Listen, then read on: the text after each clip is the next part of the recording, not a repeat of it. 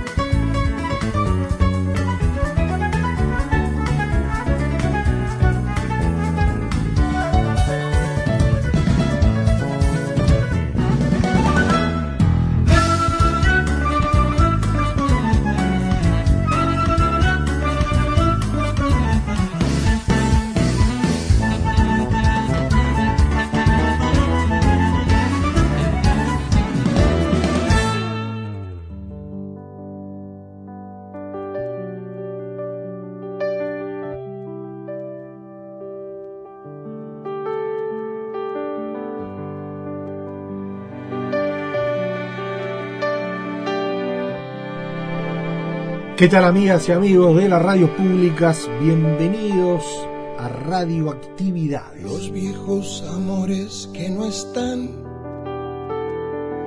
la ilusión de los que perdieron, todas las promesas que se van y los que en cualquier guerra se cayeron. Todo está guardado en la memoria Sueño de la vida y de la historia,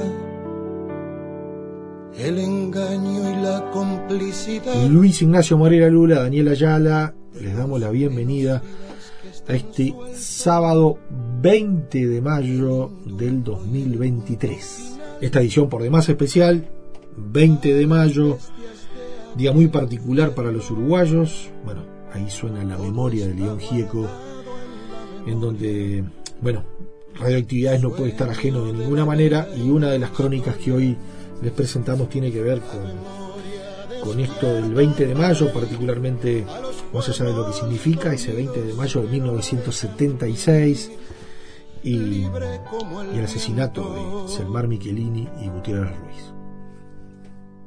Los desaparecidos que se buscan con el color de sus nacimientos, el hambre y la abundancia que se juntan, el maltrato con su mal recuerdo, todo está clavado en la memoria. 1050 onda media, 94.7 frecuencia modulada de Radio Uruguay a las 12 a las 20 horas por Radio Cultura en los 1290 kilohercios y el saludo grande a todo el interior a través de las ondas de las radios públicas y la red de frecuencia modulada al mediodía por Radio Uruguay. una bomba al mar. Todo está clavado en la memoria, espina de la vida y de la historia la memoria pincha hasta sangrar a los pueblos que la Y en el programa de hoy, más allá de referirnos al 20 de mayo, vamos a tener una crónica de nuestros amigos de Bichos de Radio, eh, con historias que lo vinculan a, a lo que era la radio en la resistencia, a lo que era la radio en plena dictadura, vinculado a Radio Suecia Internacional y la cobertura de algunos hechos políticos que acontecían en, la Argentina. Todos los muertos de la AMIA y los de la Embajada de Israel,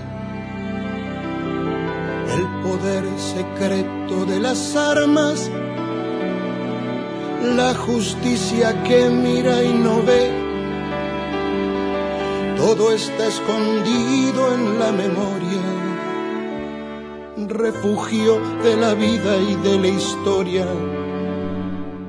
Así que los sonidos de Radio Suecia Internacional en plena dictadura argentina, a través de la onda corta, y el 20 de mayo de 1976 se hacen presentes hoy en Radio Actividades. dejaron su sangre en el lodo. Todo está escondido en la memoria, refugio de la vida y de la historia. La memoria estalla hasta vencer a los pueblos que la aplastan y que no la dejan ser libre como el viento. La bala Chico Méndez en Brasil, 150 mil guatemaltecos, los mineros que enfrentan al fusil, represión estudiantil en México, todo está cargado en la memoria, arma de la vida y de la historia. América con almas destruidas, los chicos que mata el escuadrón, suplicio de Mujica por las villas, dignidad de Rodolfo Walsh, todo está cargado en la memoria, arma de la vida y de la historia. La memoria apunta hasta matar a los pueblos que la callan y no la dejan volar, libre como el viento, libre como el viento. Correo arroba radioactividades.org. Podcast. Radioactividades. Programas DX. Spotify. Anchor.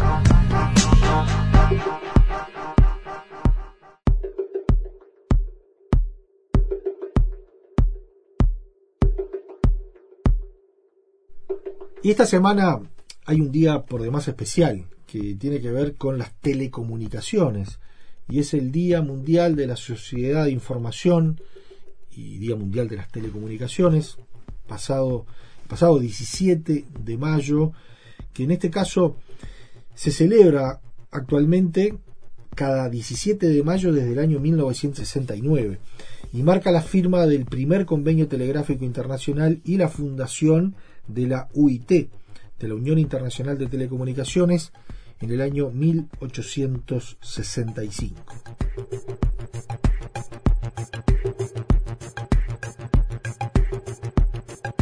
cada año tiene un lema, tiene un motivo, y en este caso es prestarle atención específicamente al desarrollo en telecomunicaciones de los países menos desarrollados, si valga la redundancia.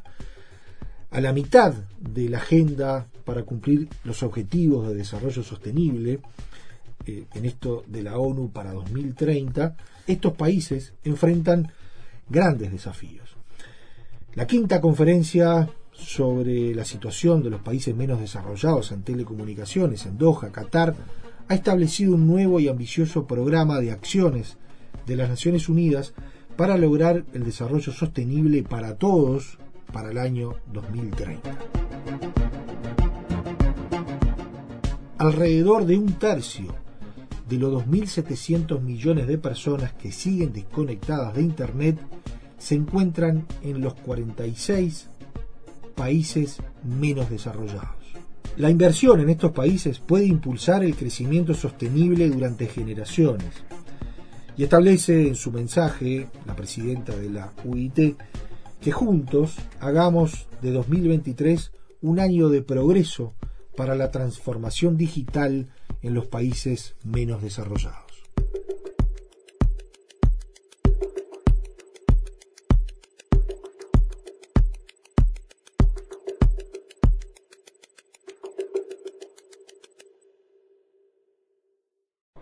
Facebook. Radioactividades. Radioactividades. Twitter. Arroba reactividades. Arroba reactividades.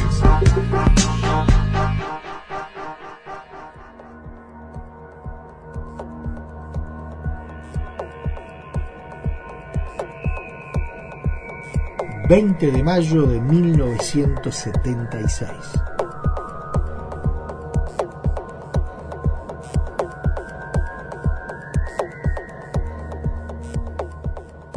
En la madrugada del 18 de mayo de 1976 montaron un fuerte operativo en el Hotel Liberty en la ciudad de Buenos Aires. Las fuerzas represoras ingresaron al recinto, amenazaron al personal y exigieron las llaves de la habitación de Selmar Michelini. Una vez que se hicieron con las llaves, ingresaron al cuarto, robaron los objetos de valor, le vendaron los ojos al ex legislador y se lo llevaron en un auto con rumbo desconocido. En el caso del Toba de Héctor Gutiérrez Ruiz, las fuerzas de inteligencia habían logrado tener acceso a su correspondencia y pincharon sus líneas telefónicas. Fue así que en la madrugada del 18 de mayo, un grupo de personas de nacionalidad argentina irrumpieron en su domicilio y secuestraron al ex diputado del Partido Nacional.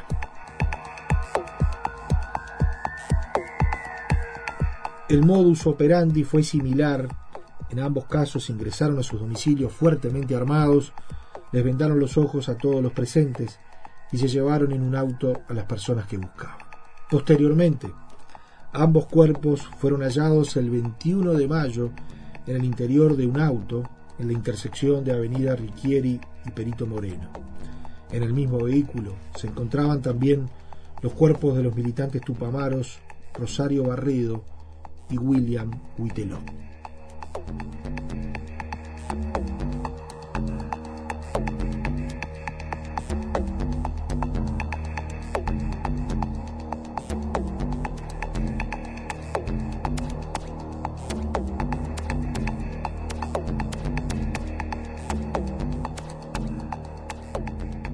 Selmar Michelini.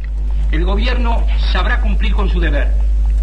Esta frase pronunciada enfáticamente en los últimos días por el señor presidente de la República, general Gestido, y por el ministro de Hacienda, doctor Vasconcellos, al tomar contacto con la ciudadanía para considerar problemas de interés nacional, es la frase que nos sirve hoy a nosotros para comenzar este mensaje a la población de todo el país. Entre los muchos deberes que tiene el gobierno, todos ellos importantes y delicados, agravados por las circunstancias especialmente difíciles porque atraviesa nuestro Uruguay, uno de los más perentorios, de los que exige obligaciones a todos, es el de las subsistencias, el de los precios de los artículos de primera necesidad y de aquellos que no siéndolo igualmente interesan a la población, el problema del costo de la vida, de la especulación. El gobierno está especialmente interesado y aplica sus mejores energías a ese fin, detener el alza en el costo de la vida. Dos razones lo mueven imperiosamente a ello. La primera, afirmar así el poder adquisitivo del dinero, de tal modo que los salarios y sueldos representen una posibilidad efectiva de atender el presupuesto personal y familiar. Y la otra, no menos importante, porque conoce la angustia creciente de la gente que advierte que, por ese medio, carestía, especulación, abuso de los comerciantes, se le escapa el esfuerzo y el trabajo de todos los días y se ve obligado a retroceder en su estándar de vida, que mucho les cuesta abandonar, pues significa años de continuado esfuerzo. De más está decir que sabemos que esta lucha ofrece tremendas dificultades y que incluso la misma es tan vieja como el mundo. En estos mismos momentos prácticamente todos los países latinoamericanos están empeñados en la misma campaña y algo similar podríamos decir del resto del universo. Argentina, sin ir más lejos, y ponemos este ejemplo no solo por su cercanía y por las tradiciones comunes, sino porque en materia económico-financiera eligió caminos distintos a los que adoptó este gobierno recientemente. Argentina sufre también las consecuencias de un aumento en los costos de sus productos, denuncia una especulación de magnitud creciente y enfrenta hoy mismo el combate contra ella.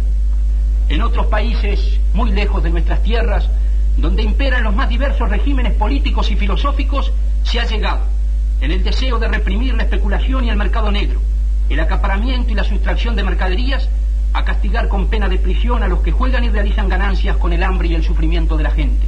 Y en algún caso, y recordamos estos hechos para que se tenga conciencia de la dificultad del problema, hasta con la pena de muerte se ha procedido cuando la especulación se realiza con moneda extranjera y se perjudican así los intereses del país. El problema es de los más complejos de los que más exige la atención vigilante y constante del Estado y de todos sus órganos. Pero por eso mismo acentuamos nuestro esfuerzo. Convenzamos a la población de que solo con su ayuda esta campaña de prevención y represión que se inicia mañana, primero de agosto, podrá salir adelante. Antes de dar cuenta de las medidas concretas que se adoptarán y de cómo el Ministerio piensa llevarlas a la práctica, es necesario realizar algunas precisiones que faciliten la comprensión del problema. En primer término, el Gobierno en esta emergencia, como en todos sus actos, aspira a ser justo, pero también hay que establecerlo, será muy firme en su justicia.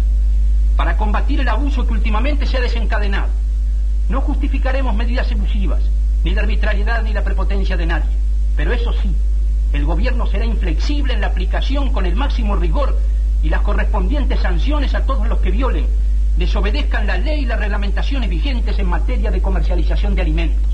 Esta noche más que nunca tenemos la obligación de hablar absolutamente claro a toda la población. Esta es la hora de que nosotros precisemos esto, para que mañana nadie pueda justificar su falta en función de que no se le advirtió.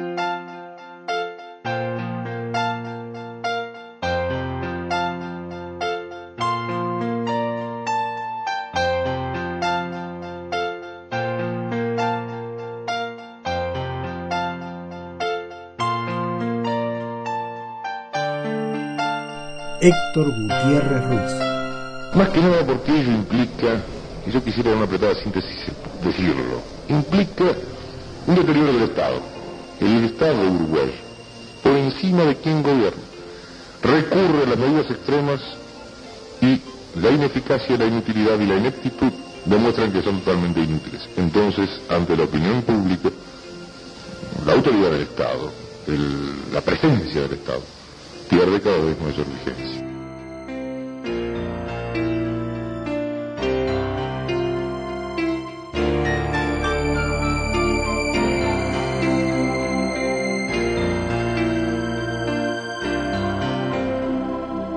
debe saber que nunca se puede asegurar qué va a pasar.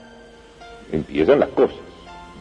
Desde mi punto de vista personal, lo ideal sería la aprobación del proyecto de ley lo más rápidamente posible, porque además termina con ese título de estado de guerra que no le hace bien a la mentalidad del país en lo interno y sobre todo no le hace bien a la mentalidad, a la imagen del país en el exterior.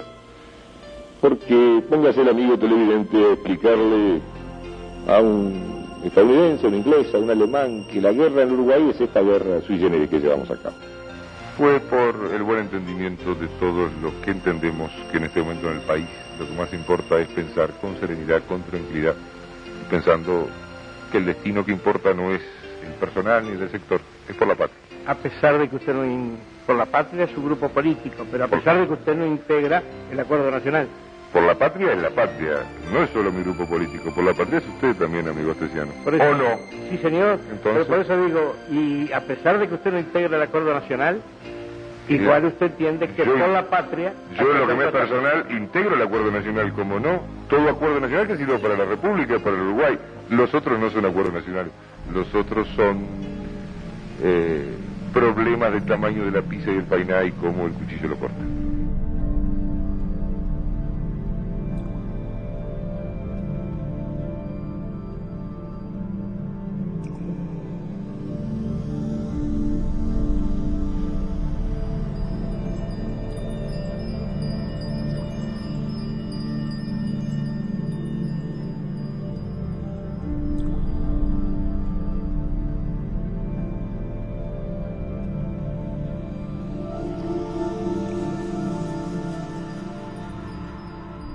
Pocos días, en nuestro trabajo en el Senado, recibimos a una delegación de plantadores de trigo, representantes de varios departamentos, hombres de trabajo de más de mediana edad, aunque había algún joven entre ellos, llegaron a plantearnos su problema, un viejo problema, el problema de la comercialización del trigo, de cómo el Estado había fijado el gobierno mil setecientos y pico de pesos de cómo se le pagaban apenas 800 o 900, de cómo cuando le compraba la dirección de ganadería demoraba seis meses, ocho meses, un año en pagarles, no pagaba intereses, de cómo en cambio las deudas que los plantadores de trigo tenían con el Estado estaban pagando el 4% primero, después el 2% de mora, de cómo tenían dificultades en conseguir los créditos en el Banco República, de cómo la banca privada les cobraba, les cobraba intereses usurarios, de cómo además se eternizaban los trámites. No dijeron vamos los colorados por un lado y los blancos por el otro, y los demócratas cristianos por el otro, y los comunistas y socialistas por el otro, y los independientes por el otro, sino que se juntaron todos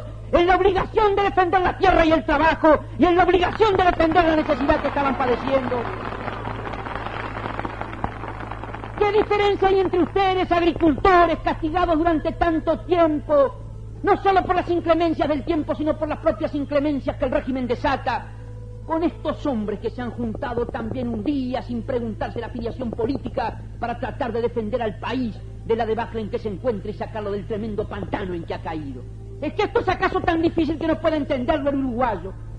¿Es que esto acaso es tan confuso que no pueda comprenderse por todos? ¿Es que no hay acaso un país deteriorado, conculcar sus libertades, arrasar a su libertad de prensa, presos miles y miles de hombres y mujeres y jóvenes que nada han tenido que ver, torturados, como lo ha comprobado el Senado, elevando los antecedentes a la justicia, cientos de personas totalmente inocentes. No hay miles y miles de destituidos por defender exclusivamente su libertad de pensamiento. No ha batido 1970 el récord en materia de quiebras y embargos de pequeños y medianos comerciantes, industriales, productores. No ha asistido el país estupefacto a los más grandes desórdenes en materia de conducta moral de los gobernantes implicados en las más tremendas etapas en el país. No se ha producido la entrega de las más grandes industrias al capital extranjero. Qué preocupación tremenda por nosotros para que no vayamos a caer en las fauces del lobo hambriento que nos va a devorar. Y yo les digo aquí en Florida, como en tantas otras partes del país, que una vez cuando el mundo estuvo en peligro, estos que ahora se hacen cruces, estos que levantan los ojos al cielo y reniegan de todo, cuando el mundo libre estuvo en peligro, cuando el nazifascismo de Hitler condenaba prácticamente a toda la humanidad a una esclavitud que no había tenido precedentes. El jefe de Inglaterra y el líder de Estados Unidos, Churchill y Roosevelt, no vacilaron en ir a golpear en las puertas de Moscú para celebrar el acuerdo con Stalin que finalmente le daría la victoria al mundo libre. Yo digo, porque los problemas hay que atacarlos de frente. Porque a la calumnia baja y a la mentira solapada que trata de golpearnos desde el anonimato hay que enfrentarlo a la claridad para que queden destruidos esos argumentos falsos. Yo digo que sentimos que el nazifascismo está en el gobierno, que no solo Pacheco Areco, sino las fuerzas coloradas que lo apoyan y las fuerzas blancas que blandamente le prestaron su consentimiento para que todas estas cosas pudiesen hacerse.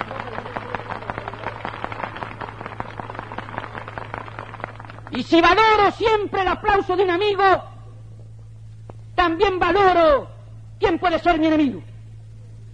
Me preocuparía enormemente que fuerzas democráticas y progresistas del país estuviesen criticándonos.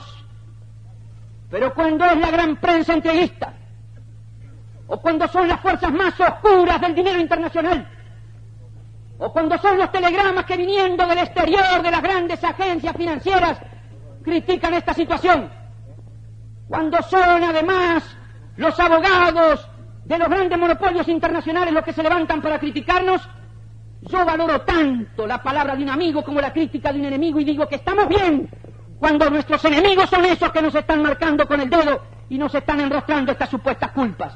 Yo siento que el nazifascismo está en el gobierno, repito, porque estas fuerzas lo apoyan, porque son nada menos que el gobierno de Brasil, torturador y dictador, el que dice que hay que prestarle apoyo a Pacheco Areco. Y es el gobierno de la Argentina, y es el gobierno de la Argentina el que dice que hay que apoyar también a Pacheco Areco. Y es el gobierno de Paraguay el que dice que hay que apoyar también a Pacheco Areco. Son los dictadores que por encima de fronteras y de límites se dan la mano y se respaldan los unos a los otros. Es el nazifascismo en América Latina combatido por aquellos que resisten al nazifascismo y nosotros decimos que en esa lucha contra el nazifascismo, nosotros estamos dispuestos a caminar contra todos aquellos que estén, como en aquella lucha por el mundo libre, dispuestos a marchar con nosotros para derrotar al nazifascismo y nos sentimos muy honrados en su compañía. Pero no nos une solamente la resistencia. No estamos solamente unidos por la oposición a quienes conculcan libertades y arrasan con derechos individuales y colectivos y entregan el país al extranjero. Nos une además una tarea constructiva, una cosa sana, una cosa limpia. Nos une la alegría del diario construir. Nos une el mirar hacia el futuro y pensar en un Uruguay mejor. El imaginarnos, como decía el compañero Barburu que habló, que abrió el acto, un, imaginándonos un 28 de noviembre al caer la tarde, ya toda la tarea realizada, colmados todos nuestros anhelos, dejadas por los caminos de la patria todas nuestras energías, avisorando un destino mejor, pensando en que vamos a construir un Uruguay más feliz, no solo para nosotros y para ustedes que están aquí, sino para todo el país, incluso para ellos, incluso para aquellos que trataron de someternos y de esclavizarnos, porque somos tan generosos y grandes, tenemos un país para todo el Uruguay.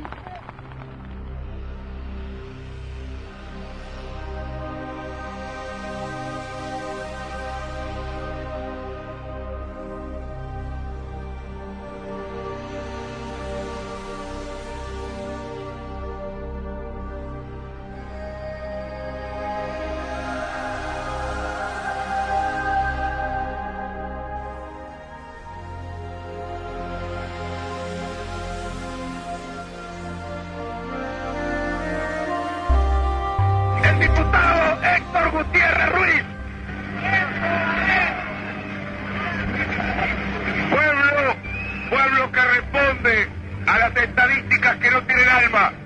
Pueblo que responde a la patria. Pueblo que hoy aquí en Montevideo dice lo mismo que dijo en 19 departamentos. La patria, la patria no es de los que mandan con despotencia, no es los que mandan encerrados entre guardaespaldas. La patria no es de la arbitrariedad, la patria no es del desmán, la patria no es del miedoso que no está junto a su pueblo, pero la patria tampoco es de la sangre, del odio y del puño cerrado. La patria es sonrisa y es alegría. La patria es comunidad orientales. La patria es reunión. Reunión para hacer, reunión para hacer y reunión para trabajar por este país. Y acá lo responden. Lo dijeron en todos los rincones de la patria. El ómnibus de la victoria lo reconoció en el último pueblo, en el más alejado de este Montevideo. Y hoy Montevideo responde igual. Responde con alegrías y con sonrisas. Y responde con además de unidad. No traemos una sola palabra de odio. No traemos una sola, palabra de rencor. Traemos un corazón apasionado, con ideas muy claras para el país nuevo que habrá que reedificar. No tenemos en ningún momento el miedo de los que no saben qué hacer. Entendemos muy bien que hay que ir a reformar este país desde su base, pero lo hacemos sin tener en ningún momento. El más mínimo temor, la más mínima duda de cómo hacer estas cosas, porque tenemos claridad de ideas para hacerlo. Un nacionalismo ferviente para defender este Uruguay, un nacionalismo apasionado para defender esta tierra, pero además tenemos una pasión, una sangre oriental y uruguaya que nos alcanza y nos sobra para reunir a todos aquellos que se junten bajo esta bandera azul y blanca del Uruguay del partido. No necesitamos que nadie venga a decirnos que nos convence de que hemos ganado por un voto más un voto menos. Hemos ganado por el corazón del pueblo uruguayo que encontró en Wilson y Carlos Julio la respuesta oriental amplia, leal y sincera para hacer, para hacer una sola cosa, que el próximo domingo todos los orientales, todos los uruguayos votemos, no por un partido, no por un hombre, solo por una conciencia nuestra, solo por un estilo de hombre nuestro, pensando en una sola cosa, que será de nuestros hijos. Y como todos, absolutamente todos votarán con su conciencia, sabemos del triunfo, porque la orientalidad es un estilo de paz, es un estilo de hombres que se entienden sin odio y sin sangre. Y nos vamos a reunir a trabajar todos por un eslogan que fue frase en el ayer y que es frase en el presente. No triunfará Wilson, ya ganó Wilson, pero no es Wilson el que gana, es la patria el que gana, es el Uruguay el que triunfa, son ustedes los que triunfan. Y después, después de estos cuatro años negros, encontramos como siempre el sol de la esperanza en la bandera de la patria. Triunfaremos no contra nadie, por este Uruguay que es nuestro, solo nuestro y de nuestros hijos.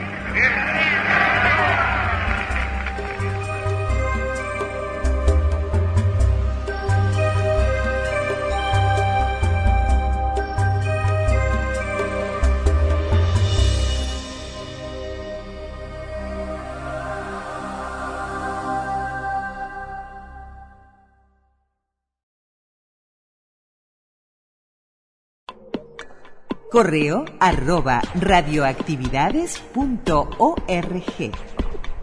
Facebook, Radioactividades.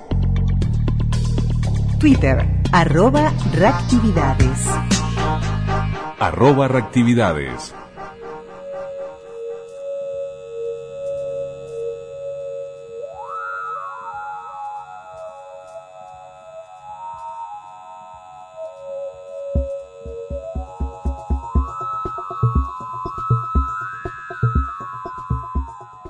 Y ahora en Radioactividades vamos a compartir una crónica de Bichos de Radio, el programa de Adrián Corol y de Ingrid Beck de Radio Nacional de la República Argentina. Se lo recomendamos, está los viernes en la noche en Radio Nacional. Y, y bueno, en este caso compartimos unos archivos sonoros de la cobertura durante la dictadura argentina en la sección latinoamericana en lengua castellana de Radio Suecia Internacional desde Estocolmo, con denuncias sobre los desaparecidos, el caso de las monjas francesas, entrevista a Adolfo Pérez Esquivel y un llamado a la Escuela de Mecánica de la Armada, donde el periodista simula ser un agente de inteligencia.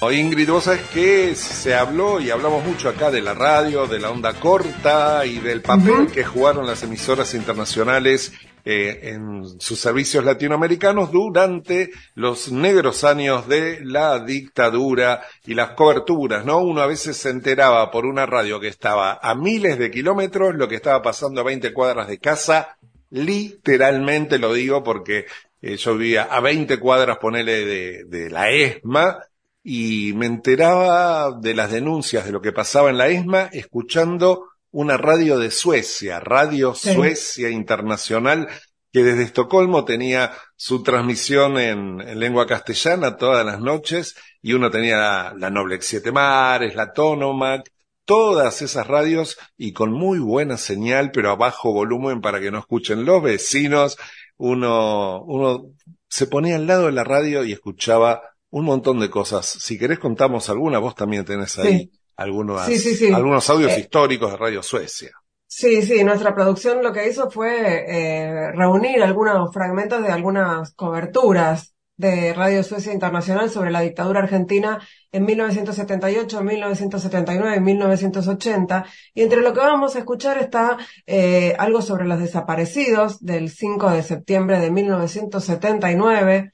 Eh, por supuesto, una cobertura que tiene que ver con las monjas francesas y Dagmar Hagelin, un llamado de Hernán Bernengo a Uy, la eso. Escuela de Mecánica de la Armada. Eso es tremendo, tremendo, se hace pasar por un agente de inteligencia, un periodista de Radio Suecia, llama a los sótanos de la ESMA a preguntar por uno de los más siniestros personajes, quedó todo grabado, eh, no, no dejen de escuchar ese testimonio. Sí, está esa grabación, la vamos a escuchar, está la grabación esta para pedir información a- al, al alias Turk Abdala Sí. sobre el traslado de Dagmar Hagelin Mm. eh, en diciembre de 1979 y también hay, ahí eh, una entrevista a Adolfo Pérez Esquivel.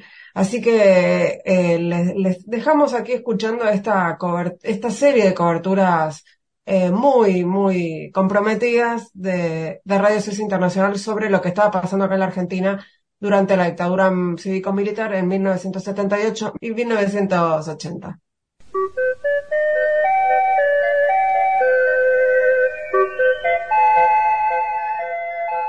Hace unos meses, eh, tres mujeres argentinas, en una conferencia de prensa en París, hicieron público un informe sobre las condiciones en la Escuela de Mecánica de la Armada. El informe es conocido por muchos ya en muchos países. Pero eh, a ese informe estaba agregada una lista de prisioneros y el destino sufrido por ellos.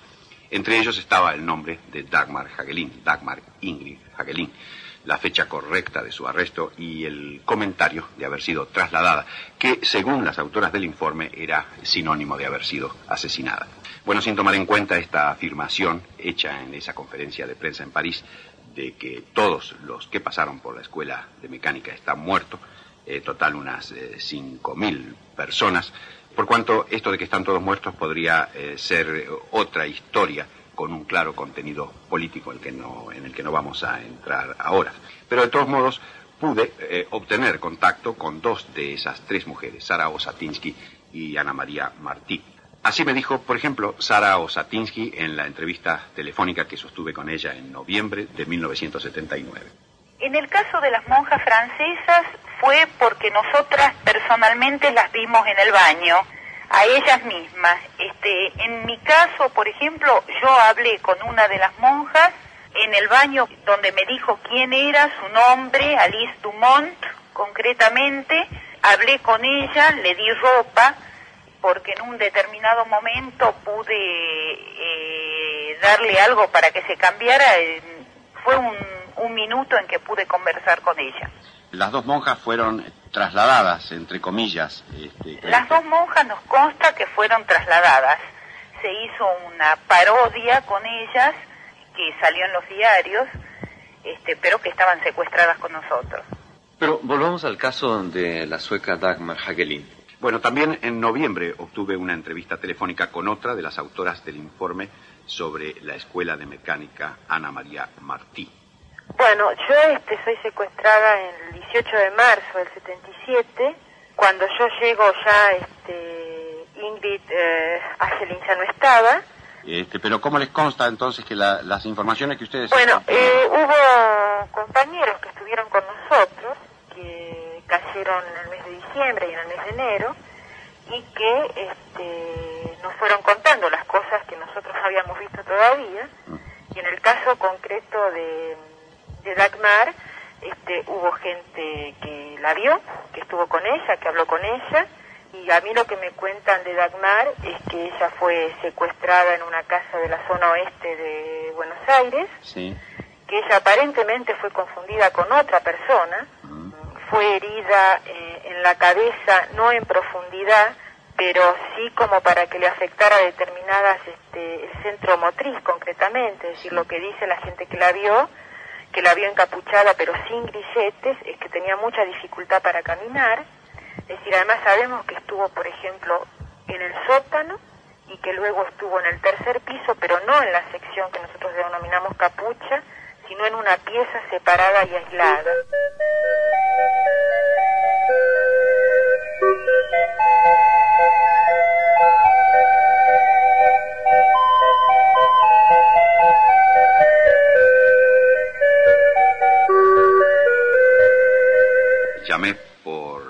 Teléfono secreto de ese grupo en la Escuela de Mecánica. El actual jefe es el capitán de corbeta Luis de Imperio, aviador naval y también del Servicio de Informaciones Navales, y que en su trabajo sucio responde al nombre de guerra Abdala. El 7 de diciembre, a las 19.45, hice la llamada vía satélite con un nombre eh, por mí inventado, un nombre de guerra inventado, Chumo, y esto es lo que pasó.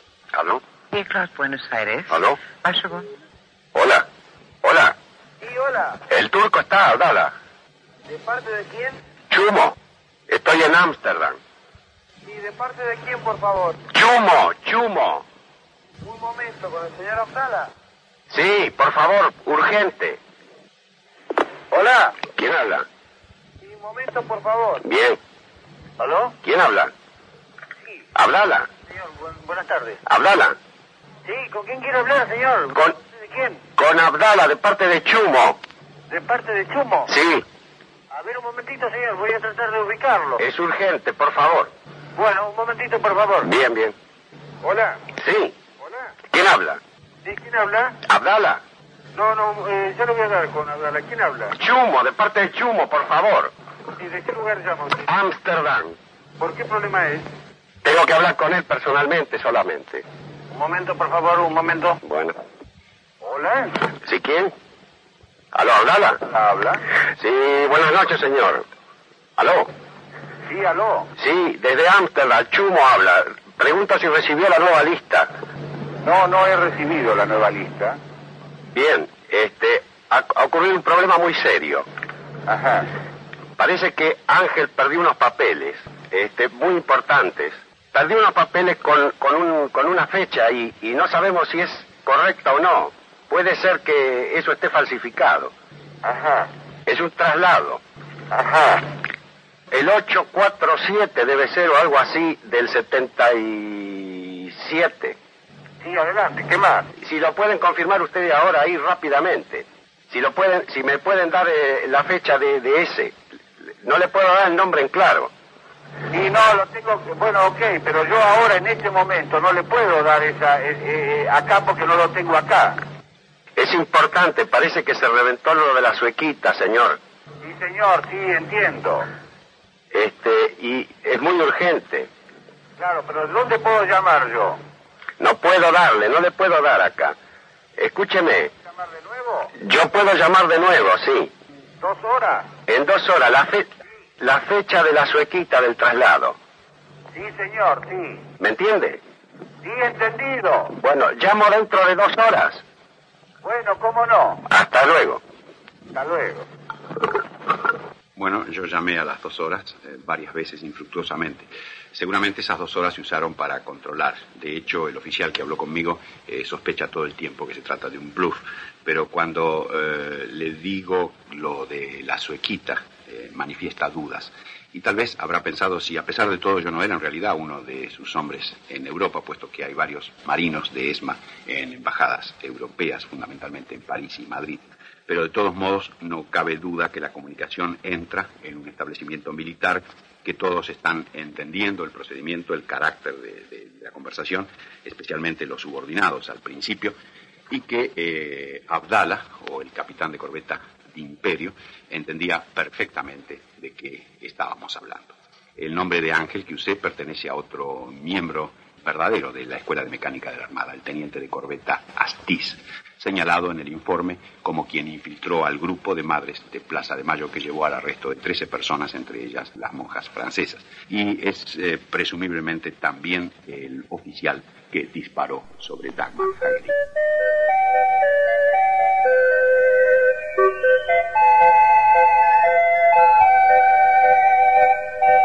Adolfo Pérez Esquivel ha sido nominado Premio Nobel de la Paz por su lucha por los derechos humanos con métodos no violentos en una situación marcada por el terror y el antiterror.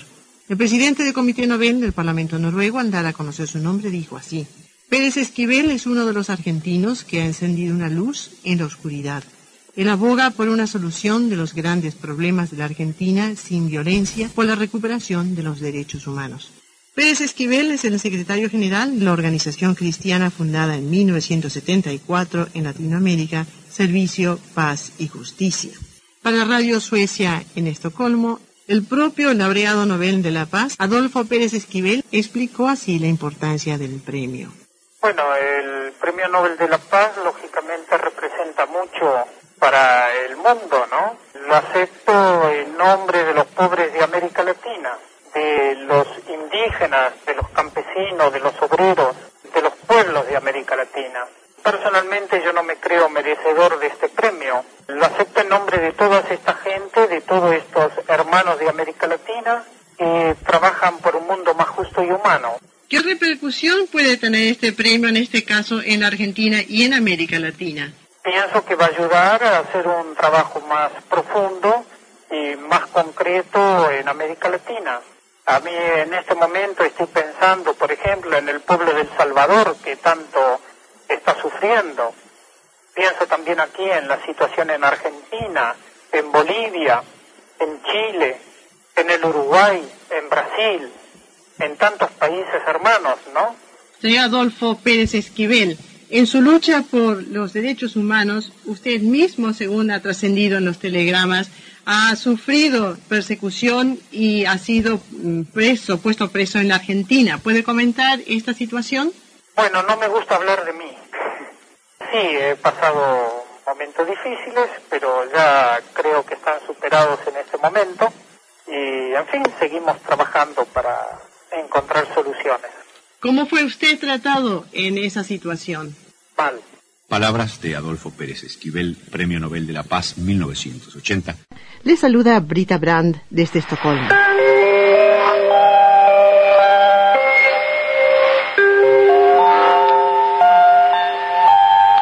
Radio Suecia, Estocolmo.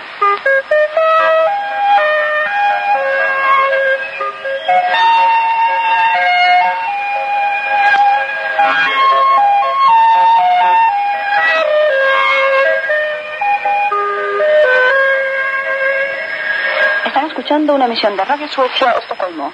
En onda corta transmitimos ahora en las frecuencias de 9.695 y 11.705 kHz en las bandas de 31 y 25 metros. En la zona de Estocolmo, en frecuencia modulada, 89,6 MHz. En algún lado están las grabaciones de Radio Suecia Internacional en la época de la dictadura que llaman a lo que era el centro clandestino de la ESMA por teléfono y hablan con los torturadores. Radio Suecia Internacional en Estocolmo. Yo estaba escuchando esas cosas y esa radio a 15 cuadras de la ESMA, que era donde yo vivía y donde todavía vivían mis papás. La radio te traía al mundo, saltaba el cerco de la censura y te daba un panorama espectacular, no solo en lo político, en lo político desde ya que te formaba y te abría, pero en todo tipo de, de manifestaciones culturales, todo, todo lo que tenga que ver con la música, con nuestros artistas, escritores exiliados, con América Latina, porque no era que solo estaban los argentinos por el mundo. O sea, vos escuchás a Biglietti en la Dolce Vele, o a Cortázar en la, en la Dolce Vele, o a Mercedes Sosa en Radio Nederland, ni hablar la cultura chilena a través de las emisoras de la ex Unión Soviética. Tenías un bagaje para 14, 15, 16 años, que el otro día ibas al colegio y eras un marciano. Eras un marciano, porque ¿cómo le decía yo a mis compañeros que venían de la propaganda, de la dictadura y todo? Che, ¿sabes que hay desaparecidos, tortura? Alguno por ahí sabía. ¿Cómo decías eso? A su vez con el miedo a decir eso y quedar expuesto a una situación complicada. La onda corta fue una escuela muy importante para toda una generación en un momento donde Acá había, en Argentina sobre todo, una Noblex Siete Mares, eh, una Tonomax Super Platino, o sea, radios que tenían onda corta en casi todas las cocinas de las casas.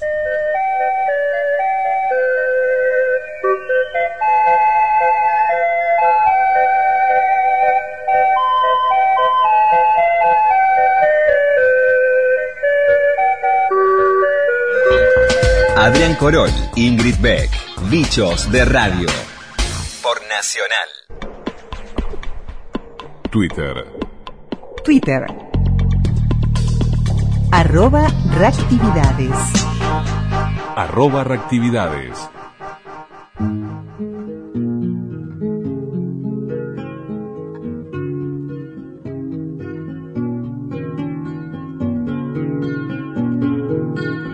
Es preferible que te sientes así podremos descansar. La calle está tan peligrosa, a la hora que suele llegar que a partir de mis insomnios, vos me empezaste a visitar y algo de alcohol hace milagros para sentir que estás acá, pero ¿por qué hablo yo solo? Y nunca te puedo escuchar. Si en este mundo todos tienen alguna historia que contar, que me olvido que tú vienes desde otra muerte a visitar. Y así llegamos al final de un programa más de radioactividades en este 20 de mayo del 2023, teniendo presente el 20 de mayo de 1976 y también teniendo presente el 20 de mayo, ¿no? en esto de nunca más, nunca más terrorismo de Estado y nunca más desaparecidos. Eh, esto es así, lo sentimos de esa manera y más allá de la radio y más allá de todo, creo que es una fecha que, que a todos los uruguayos nos conmueve y nos debe mover y conmover, sin dudas. Mañana la seguimos. Hoy estuvimos además con estos sonidos de la onda corta de Radio Suecia históricos de, en plena dictadura argentina, eh, en las coberturas que hacían varias emisoras internacionales, en este caso eh, en, el marco del, ciclo que, realiza Bichos de Radio en, los 40 años de reapertura democrática en la Argentina.